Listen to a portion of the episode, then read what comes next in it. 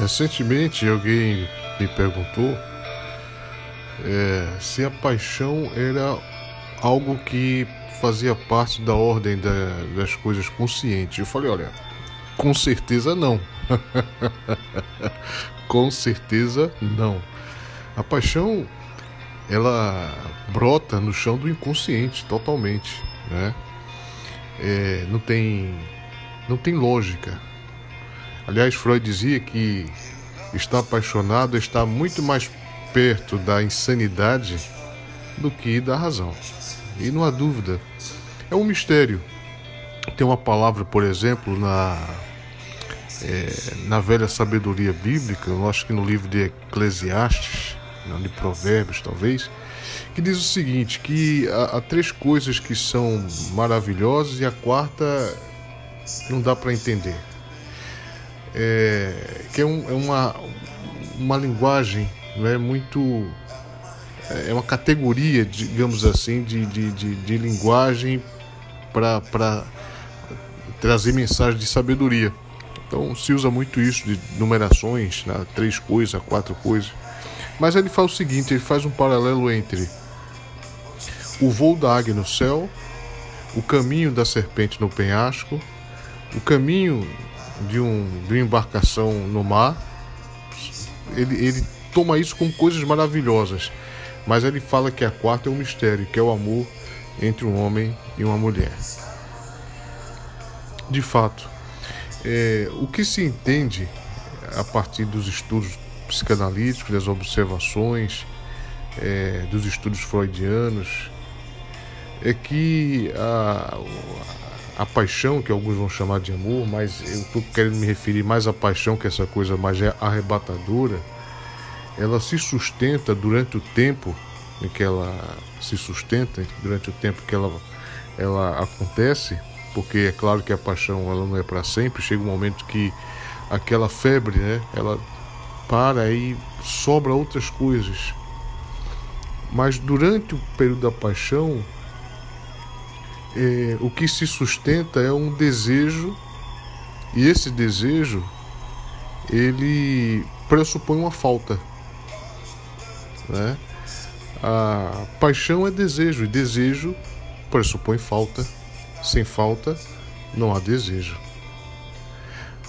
Ah, é o desejo que promove a busca, o interesse. Né? E aqui eu não estou falando de joguinho, certo? Que algumas pessoas, todo mundo de alguma forma, intuitivamente sabe disso. É, dá uma afastada, uma sumida para ver se o outro se interessa, para ver se o outro vai atrás, essa coisa toda. O problema é quando você pega alguém que percebe o joguinho e não gosta de joguinho. Entendeu? Aí tem gente que fica ruim para algumas pessoas, né? Porque depois de algum tempo o tal do joguinho cansa. Por mais que você deseje, por mais que você queira, você não sabe se o joguinho é, tem no fundo ali um interesse real ou se é só um joguinho narcisista, né? Para ver se o cara tá lá presente, é, elogiando tal. E aí ela não tem interesse nenhum no, no cara, ou, ou, ele não tem interesse nenhum nela e só tá querendo a atenção dela, né? Ou a atenção dele. Mas todo mundo intuitivamente sabe dessa, tem essa noção né, da, da, da, da, da falta como importante para. Mas é interessante que apesar de das pessoas saberem, depois que elas têm aquilo que elas querem, né, quando elas alcançam o objeto do desejo delas, e se for aquele tipo de gente muito apegada, muito carente, isso pode gerar um problema, né? Porque aí você pode estar tá matando o desejo. O excesso de gozo é a morte do desejo. É, pessoas que, por exemplo, isso cabe para outros contextos, como por exemplo, pessoas ávidas por sexo, né?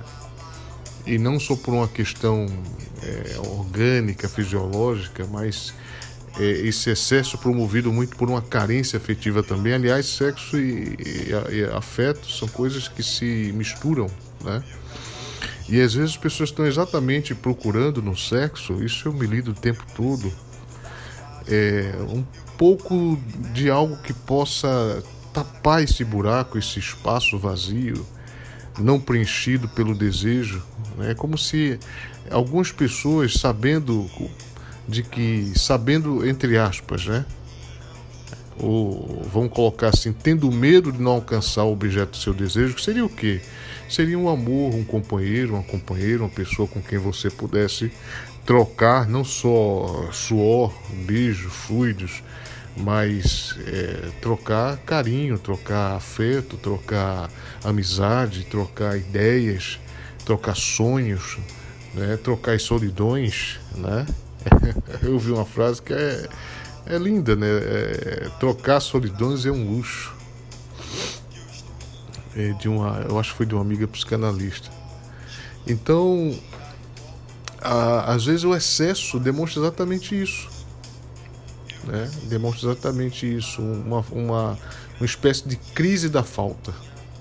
É, um, é como você não, não sabendo se lidar com a falta, você acaba tentando preencher ou com sexos eventuais, ou com muita bebida, ou com muito trabalho, ou com muita qualquer coisa que venha, sabe, tentar te dar um.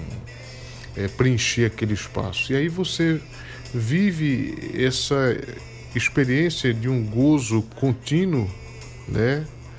Ah, matando assim o desejo, matando assim a possibilidade de você viver de fato uma experiência de, de sentimentos, de, de, uma história, de, uma, de algo que venha a significar uma construção que vai exigir é, de nós esse, esse certo se lidar com a falta, entende?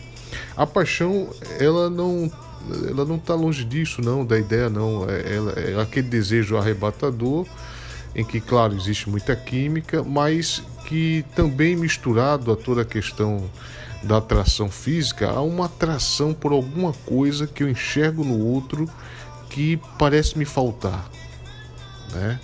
Então, sei lá, de repente uma pessoa muito intuitiva encontra uma pessoa mais racional ou o contrário, é, é uma pessoa mais largada que encontra uma pessoa mais, mais organizada, ou então um cara que é mais comportadinho encontra uma pessoa que é mais, é mais solta, né?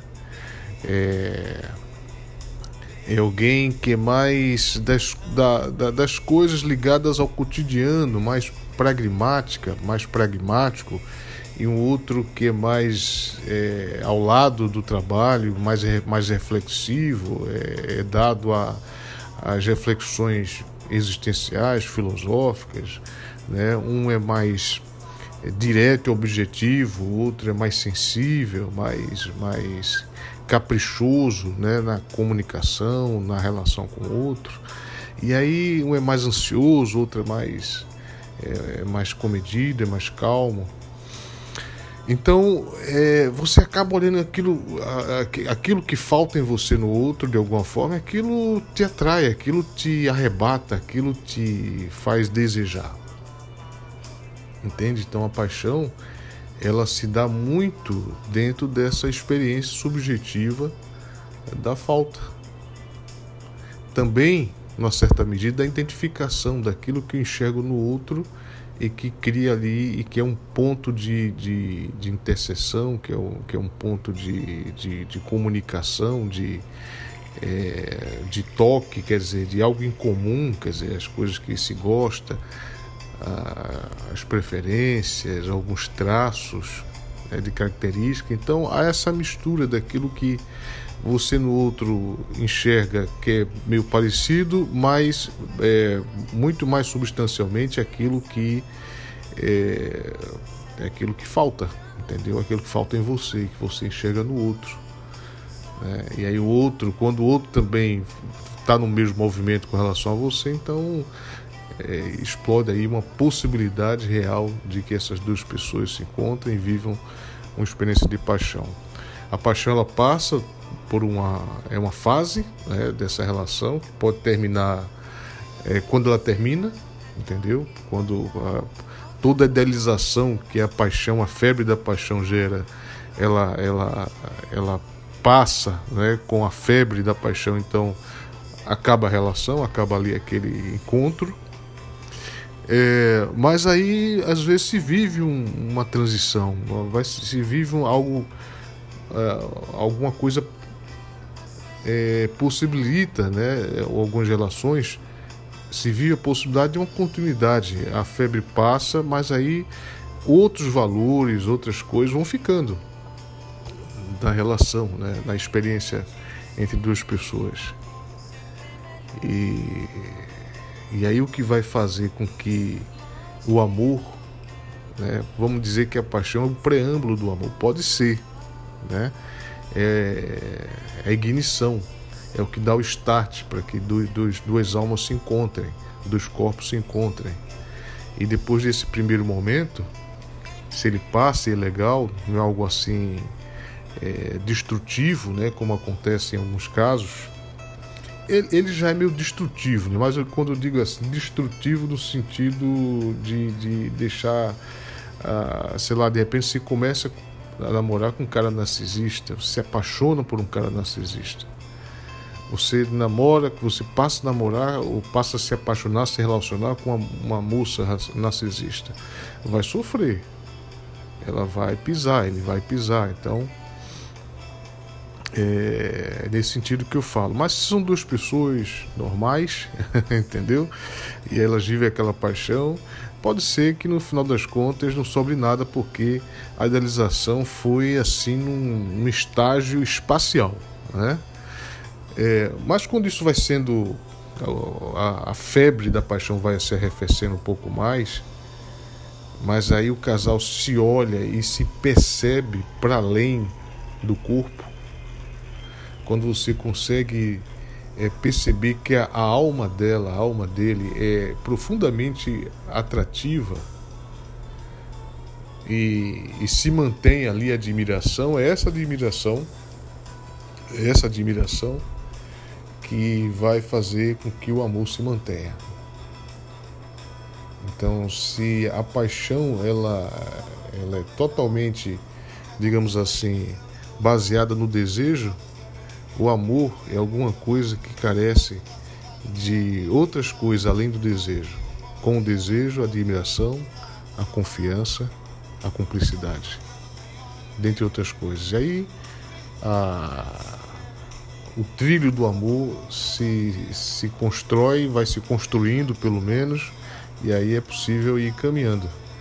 Mas a princípio, aí você vai entrando assim, digamos, numa viagem mais racional, certo? Que se mistura também com o irracional, o inconsciente. Ele nunca vai estar ausente, ele nunca para, porque o inconsciente jamais dorme ah, o que se o que se o que o consciente faz é abrir espaço depois daquele momento assim de tsunami, daquele momento tsunâmico que é a paixão, né? Dessa onda que vem devastando tudo, arrastando tudo e de fato é totalmente inconsciente essa coisa da paixão. É que depois que passa esse, esse, esse maremoto passa, aí você tem águas mais tranquilas para que a tua consciência comece a funcionar e, portanto, a navegar e a criar rotas, entendeu? Que seria ah, os planos, que seria essa coisa da cumplicidade, de você é, trocar né, ideias e fazer construção de maneira um pouco mais consciente.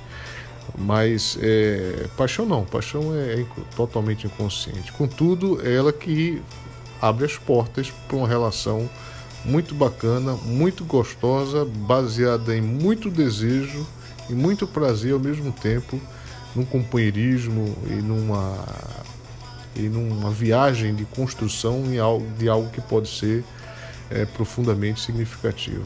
Se para sempre não se sabe nunca, né? A vida não nos oferece é, duas coisas, eu costumo dizer: manual de instrução e certificado de garantia. Nunca oferece, mas enfim, é, viver tem dessas coisas. E o amor, eu acredito ser sim ainda a melhor coisa que um ser humano possa viver nessa vida. Forte abraço, até o próximo podcast. Se Deus quiser. Bom final de semana.